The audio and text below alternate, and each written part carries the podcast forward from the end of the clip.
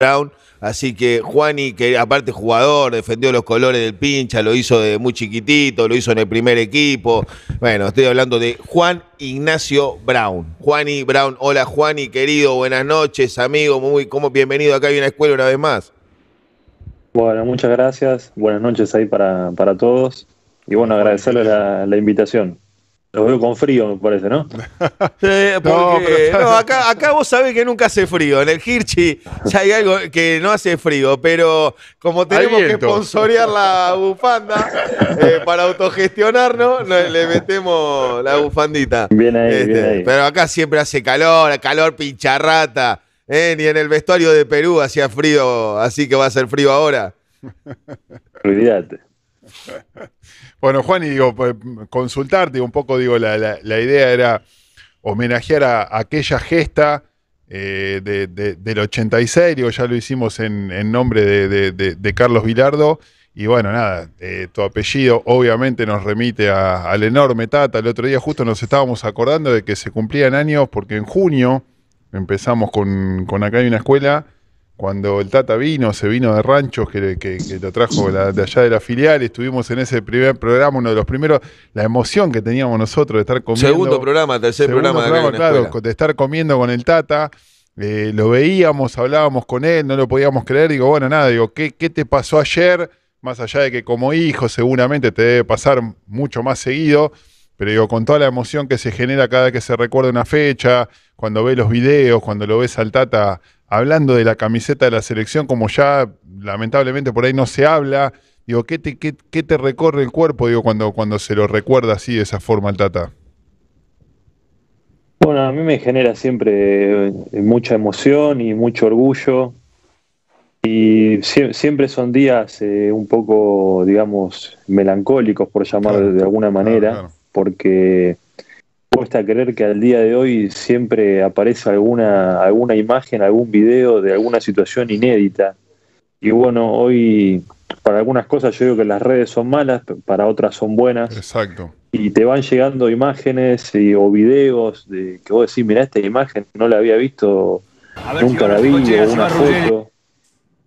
Este, entonces, bueno, el recuerdo permanente y como te decía anteriormente, siempre cada vez eh, eh, más orgulloso de ese grupo y bueno, sobre todo de papá, porque uno sabe lo que le costó llegar ahí, lo que las contras que tenía, contra las cosas que peleó, lo, que fue para nosotros como familia. Y bueno, yo la verdad que me he aferrado mucho después de su partida, me aferré mucho a, a eso, ¿no? A que pudo cumplir sus sueños. Entonces eso a mí me da como, como quien quiere decir un manto de tranquilidad.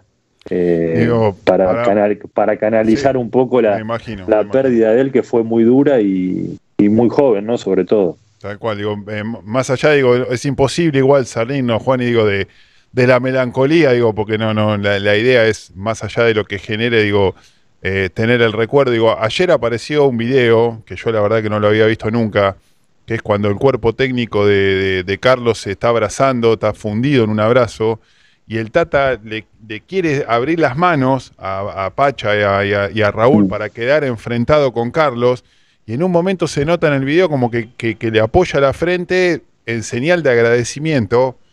Digo, yo que te estoy contando acá, digo, se- o sea, me quiebro al, al contártelo, no me quiero ni imaginar, yo no sé si vos lo habías visto ese video, yo no lo había visto nunca en mi vida, la verdad. No, no.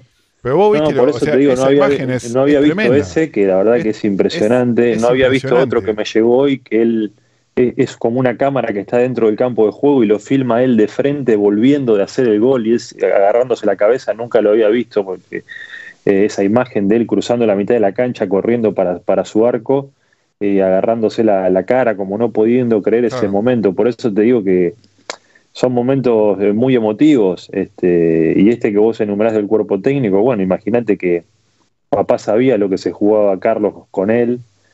eh, y bueno, y Carlos sabía que papá no le iba a fallar, creo en el Claro. fondo, él por eso lo lleva al Mundial igualmente sin club y por eso termina jugando. Y bueno, eh, había tanta confianza entre ellos y había tanto código y, y tanto convencimiento que por suerte después las cosas se terminaron dando de una manera mejor imposible. Papá fue una de las figuras de la selección, hace un gol en la final, terminan siendo campeones del mundo.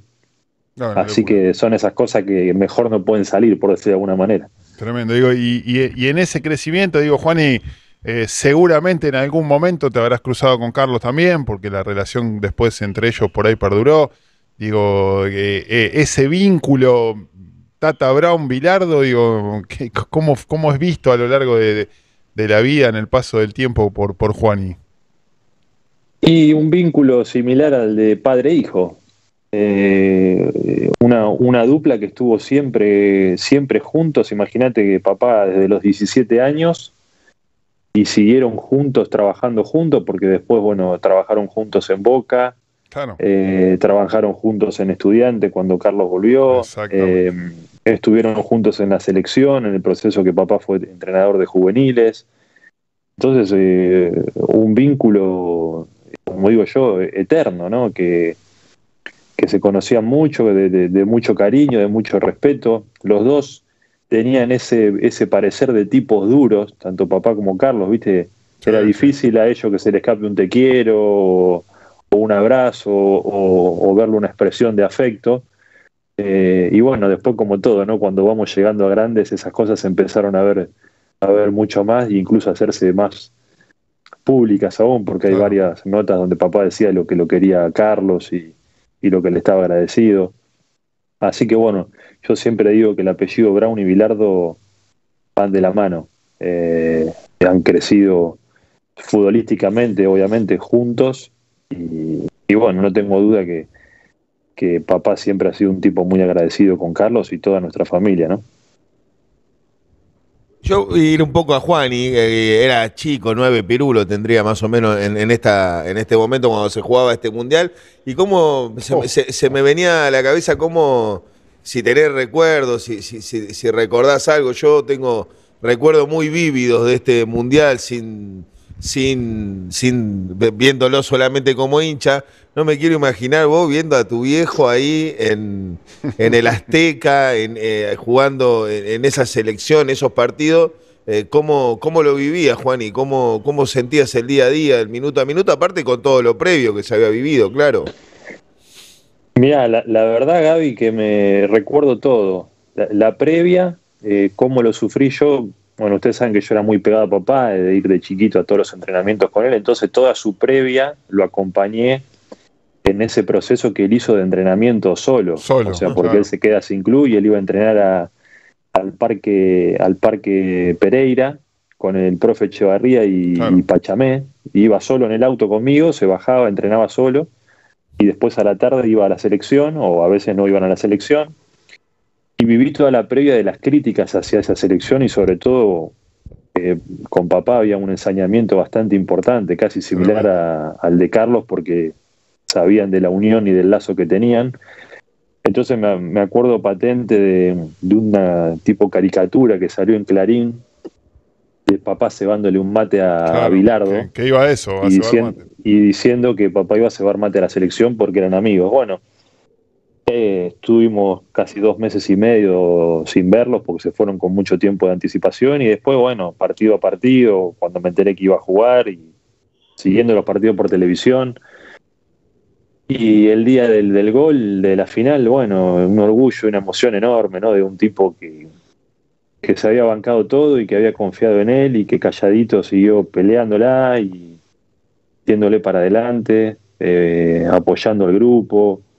Eh, creo que eso lo, a mí particularmente, yo siempre lo digo, ¿no? Que es el, mejor legado que, que, me ha dejado papá, ¿no? El tipo humilde, con valores, con códigos, siempre con respeto, ¿viste? Él siempre decía, tenés que ser agradecido, siempre gracias, siempre atento con, la gente. Y bueno, la verdad que he vivido ese mundial y tengo los mejores recuerdos. Cuando él volvió, me subió al micro con él, hicimos todo el camino hasta la Casa Rosada.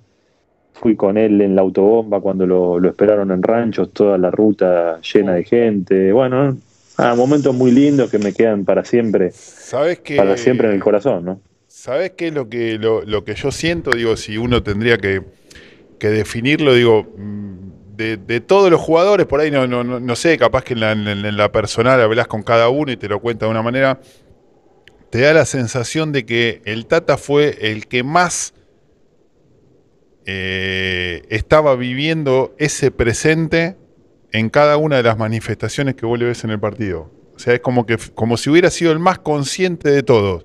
Hace el gol y se agarra la cabeza, eh, se, se, tapa la cara como llorando, le dice a Madero, si me sacás de la cancha te mato. La forma en la que festeja, de cómo lo va a abrazar a Carlos, de cómo lo abraza a Diego, te da la sensación de que el tipo en ese momento tal vez haya sido el que más se estaba dando cuenta de lo que estaba pasando, de lo que se estaba viviendo, tal vez por todo esto que contás vos, de lo que había vivido él y de lo que había sufrido, pero te da la sensación de que lo está viviendo ahí en ese momento, ¿entendés? No es que vos decís, no, pasaron 10 años y se dieron cuenta de lo que habían logrado. El Tata lo estaba viviendo en cada movimiento que vos le ves hoy en esos videos que vos decís inéditos que aparecen.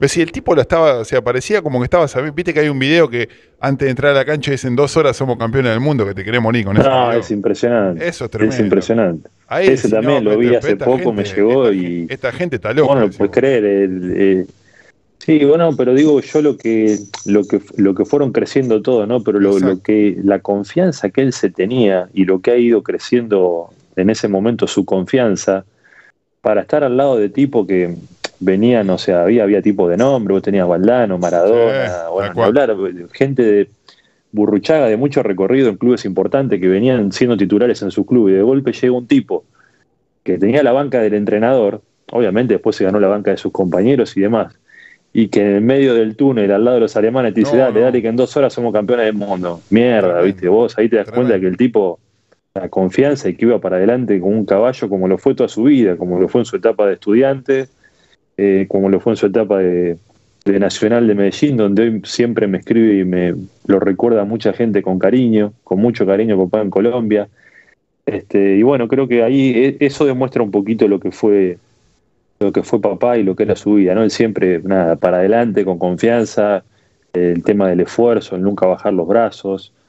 Eh, y él siempre decía que para él nunca había, que nadie había vivido el mundial como él, que él creía eso. Se nota. para él le había cambiado la, que a él le había cambiado la vida y bueno, después, después de grande, incluso cuando papá aún estaba bien, siempre a veces lo charlábamos comiendo algún asado o tomando algún mate y él siempre me decía, me dice, Juan, y yo no hay un, yo no hay un día que no recuerde ese gol. Las 24 horas del día, en algún momento, estoy en ese momento, eh, estoy en ese momento presente, me decía. A veces es a la mañana, a veces es a la noche, a veces es a la tarde. Pero dice, en algún momento cierro los ojos y estoy viviendo ese, esa situación otra vez.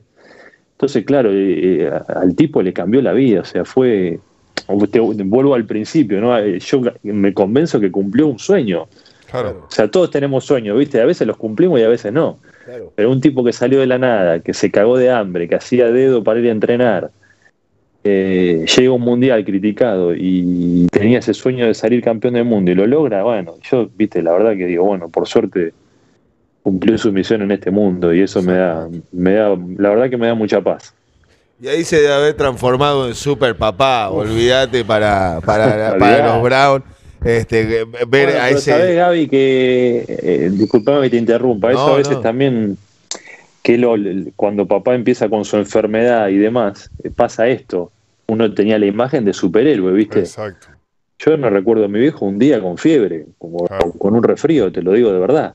Entonces vos como hijo siempre lo acompañaste, siempre lo viste, viste, capitán, eh, líder en la cancha, un tipo con mucho temperamento también dentro de la familia, pues papá le ibas a sacar el control remoto, pues te revoleaba un plato por la cabeza. O sea, a ese nivel. Y de golpe después pasa todo lo que pasa. Para nosotros como familia también fue difícil asimilar eso. Es decir, un tipo que nunca tuvo nada. O sea, yo la única imagen que tengo de papá de decir estaba sufriendo un poco o haciendo un esfuerzo era cuando venían a casa y le sacaban jeringa de líquido de la rodilla que, lo hacía en casa para que no lo vea nadie. Entonces eso después fue un cimbronazo para nosotros como, como familiares. En el, en el colegio, eh, cuando, cuando abrimos el, colegio de, jugadores de inferiores en el, en el club, eh, el primero que vino a dar una charla fue el Tata. Eh, yo me lo encuentro, él había empezado a venir a estudiantes, a trabajar un poco ahí con, con la gente inferior, y lo llamo para, para, para que venga. Y yo, viste, con todo el miedo, el respeto, yo me crié, hacia el primer campeonato que vi de estudiante fue el del 82. Para mí el Tata medía 2 metros 40. O sea, yo desde la tribuna siendo chico, para mí el Tata em, era una montaña. Vos lo veías. Una figura. Era una, estampa. y, y lo, lo- lo veo ahí en el country, digo, mira, Tata, nos gustaría que venga, qué sé yo, viste, con el respeto, viste, lo que era el Tata. Y en un momento, viste, él, él tenía que venir al otro día y me dicen, che, me dice, está el Tata afuera. Y cuando voy a abrir la puerta del colegio, lo veo eh, con la camiseta número 3 que había usado contra Independiente. Viste que ese día contra Independiente se Sí. cambiaron las camisetas en el primer tiempo. Jugó un tiempo con la roja y blanca y otro tiempo con la blanca. Y estaba parado con las dos camisetas. Era un nene, vos lo veías, Mm. ¿entendés? Era como la, la emoción que tenía de venir a contarle a los pibes que jugaban en las inferiores y que, hacían, que estaban estudiando su vida. Y entró, estaban todos los chicos parados ahí y lo primero que contó fue que cuando cobró el primer sueldo, Pachamé lo va a buscar y le pega un cachetazo y dice, dame la plata. Y el Tata dice, yo no entendía nada. Dice, ¿qué le iba a decir? ¿Te imaginas Pachamé, la campeón del mundo? Dice, le di la plata. Al otro mes cobro de vuelta, viene, me pega un cachetazo, dame la plata. Dice, me sacó la guita como 15 meses seguidos. Dice, yo no entendía nada. Y un día llegó Pachamé, me dio la llave y me dijo, toma, acá tenés tu primer departamento. Así arrancó la charla del Tata. Imagínate lo que era. Para los pibes, yo, a mí se me caían las lágrimas. Los pibes ni sabían por ahí quién era, digo, porque eran chicos y yo para mí era, estaba hablando Dios. Digo, esa humildad, ¿no? Digo, de, del Tata de, de, de- contar eso, ¿no? La lo, lo que más se acordaba era de cuando Pachamé le sacaba la plata para comprar un departamento. Es increíble. Sí, porque hay gente que a él lo marcó mucho. Yo a Pacha también lo adoro, tengo un cariño enorme por él. Como de. Y bueno, hay gente que a él, él siempre decía, lo había marcado mucho. Pacha, un padre, ni hablar Bilardo. Toda esa. Pensá que él tenía 16, 17 años y entrenaba con toda esta gente que, bueno, también en otras épocas había otros valores, otro respeto. Hoy es un poquito difícil que le pegues un cachetazo a un chico y te dé el primer sueldo para que te gastelo. Este, a lo Eh, sumo le ¿no? podés hablar, lo podés aconsejar, pero bueno, la verdad que lo digo como padre también, los tiempos cambiaron, uno le cuesta acomodarse a algunas cosas, a algunas cuestiones, bueno, hay que ir ahí. Este, por eso es muy importante la famosa mística de estudiantes y los valores que, que siempre se inculcan, porque, bueno, creemos que esa es la, la vía correcta, ¿no? Si bien las cosas van cambiando, intentamos que, que cambien lo menos posible, por decir de alguna manera. Estamos recordando la gran gesta histórica de hace 35 años, cuando la selección nacional tocaba el cielo del mundo, del fútbol mundial, en la conquista más grande que haya dado a nivel selecciones eh, nuestro fútbol, eh, conducidos por el Narigón Bilardo, eh, por Carlos Pachamé, estaba el profe Echeverría, el Madero, doctor Madero, la escuela de estudiantes Troviani, representada. Ni más ni menos que en la selección, pero además de eso, en el verde césped estaba defendiendo la albiceleste en cada partido, emergía en ese fondo al lado de, No, de una otro locura. tremendo jugador como Ruggeri, el gran José Luis el Tata Brown, que además hizo un gol en la final del mundo. Nosotros eh, de alguna manera queríamos en este homenaje a esa gesta, a Bilardo, eh, intentamos hablar con, con Marcelo Troviani, que, que no puede conversar este, y no podía hacerlo hoy, pero eh, claramente no, no hubiese sido posible eh, México 86 sin el Tata Brown. Totalmente. Y que además después, además después, y eso queda para otra historia, Juan, y digo, en Italia 90, esto lo contaba el Tata cuando andaba siempre ahí dando vueltas por el country, también jugó un, pa- un papel muy importante de la mano del Narigón Bilardo, acompañando Se a todo ese quedando, a plantel pesar de que terminó afuera. quedando afuera de, de- de la convocatoria de. Sí, jugadores. hay, hay, algo, por- hay algo por ahí de Italia 90 que no sé si lo saben muchos. A ver, Eh, cuando papá queda fuera a último momento, que para él fue muy doloroso porque él quería estar en el plantel, aunque sea no, por ahí ya no se veía de titular, pero creía que podía estar en el grupo. Cuando él queda fuera, eh, se queda en la concentración porque se, lo- se lo piden los compañeros y le, le piden de quedarse ahí. Entonces Carlos le da la, digamos, la tarea de que lo tenía que cuidar a Maradona durante ese mundial. Entonces él le dijo, vos donde va Diego tenés que ir con él. no, Así que hay, hay varias anécdotas que no se pueden contar, No, obviamente. varias anécdotas. De Eh, lo, de lo que fue su estadía. Tendría que haber escrito un Italia. libro ahí con- marca nomás, personal al. Diegote eh, en Italia, no, Sí, una pero- cosa Peligrosa. No es, fácil hacerle una No, personal. a- la, peor de la peor de todas le tocó. Y en Italia, y en Italia. Así que bueno, ahí, ahí hay mucha, muchas anécdotas que, Me que me han contado y la verdad que fue muy buena hasta que después se vuelve él con Neri cuando Neri tiene la desgracia de, de Claro. romperse la tibia. Exactamente. Juan y querido, gracias por el tiempo, eh, gracias por, por la compañía, por, Abrazo por brindarte pa- para, para el programa. Un abrazo muy grande eh, para toda la familia, eh, que, que los encuentre siempre juntos. Siempre estamos en contacto con Flor, más que nada, cual. también. Así que, Sí, sí. bueno, un abrazo muy grande para vos, para toda la familia. Y bueno, esperemos encontrarnos pronto acá en el Hirchi, eh, en, en donde tanto nos gusta vernos. No, gracias a usted por la invitación y seguramente por el country o por el estadio no, nos vamos a estar cruzando porque uno, uno siempre se da una vuelta por su casa, como yo digo. Así que les mando un abrazo enorme y siempre a sus órdenes para lo que necesiten. Gracias por la invitación. Gracias, Juan, Juan querido. Ignacio Brown pasaba a través de acá y una escuela. Seguimos en este humilde homenaje, Cada vez que- recordando cada vez que momentos. Con, con Juan y. No, la tiene atada. No, y aparte es como. Es, es un tipo. De, no me ha pasado muchas veces, digo, no, no lo digo por ser irrespetuoso con el resto, ¿eh? Digo que a veces cuando hablas con alguien que habla de otra persona, por ahí, viste, no, es difícil que, o sea, eh, cuando vos hablas con Juani, es como si el tipo te estuviera hablando y vos cerrás los ojos y.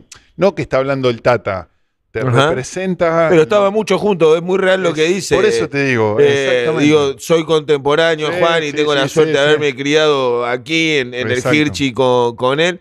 Eh, y, y estaba siempre, siempre con el viejo. Pero cuando Siempre. habla lo retrata casi perfecto al Tata. Exacto, no, bueno, eso también es una virtud de él. eh, Por es eso digo, pero a, lo- él. a otros por ahí le cuesta. Vos hablas con el hijo de él. Eh, que claro, no es fácil, no es fácil, era", claro. Pero él es como que vos te habla y no es. Tiene una, es- un análisis muy lindo. No, por eso me encanta escucharlo. Por eso me Muy correcto.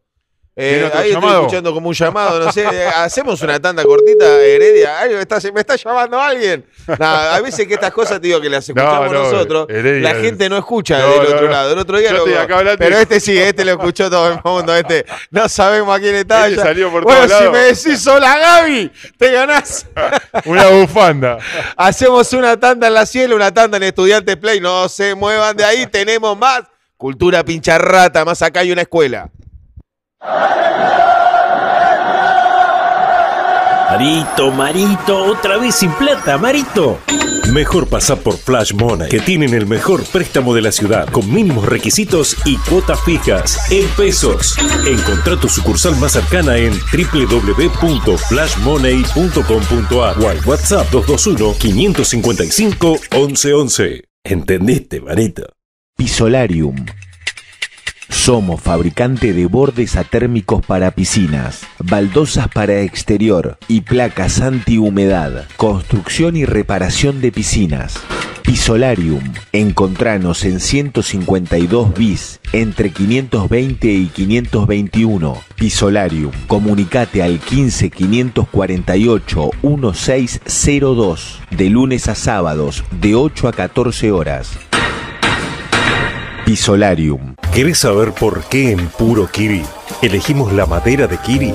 Porque es muy liviana, resistente al calor, impermeable. Además, el rápido crecimiento del árbol hacen que sea un material biosustentable.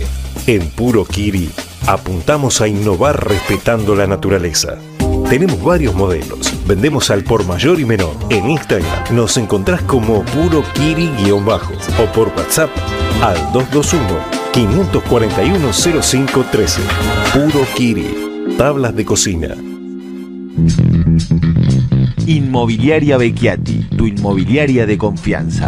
Ventas, tasaciones, administración de propiedades. En Diagonal 73, esquina 42 y 21. Encontranos en nuestra página web. Comunicate con nosotros al 479-3153.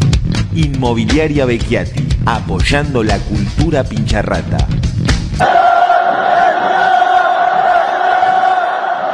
Ahí estamos nuevamente. Estas son te las tandas que me gustan a no, sí, viste, te llegaste eh, corriendo.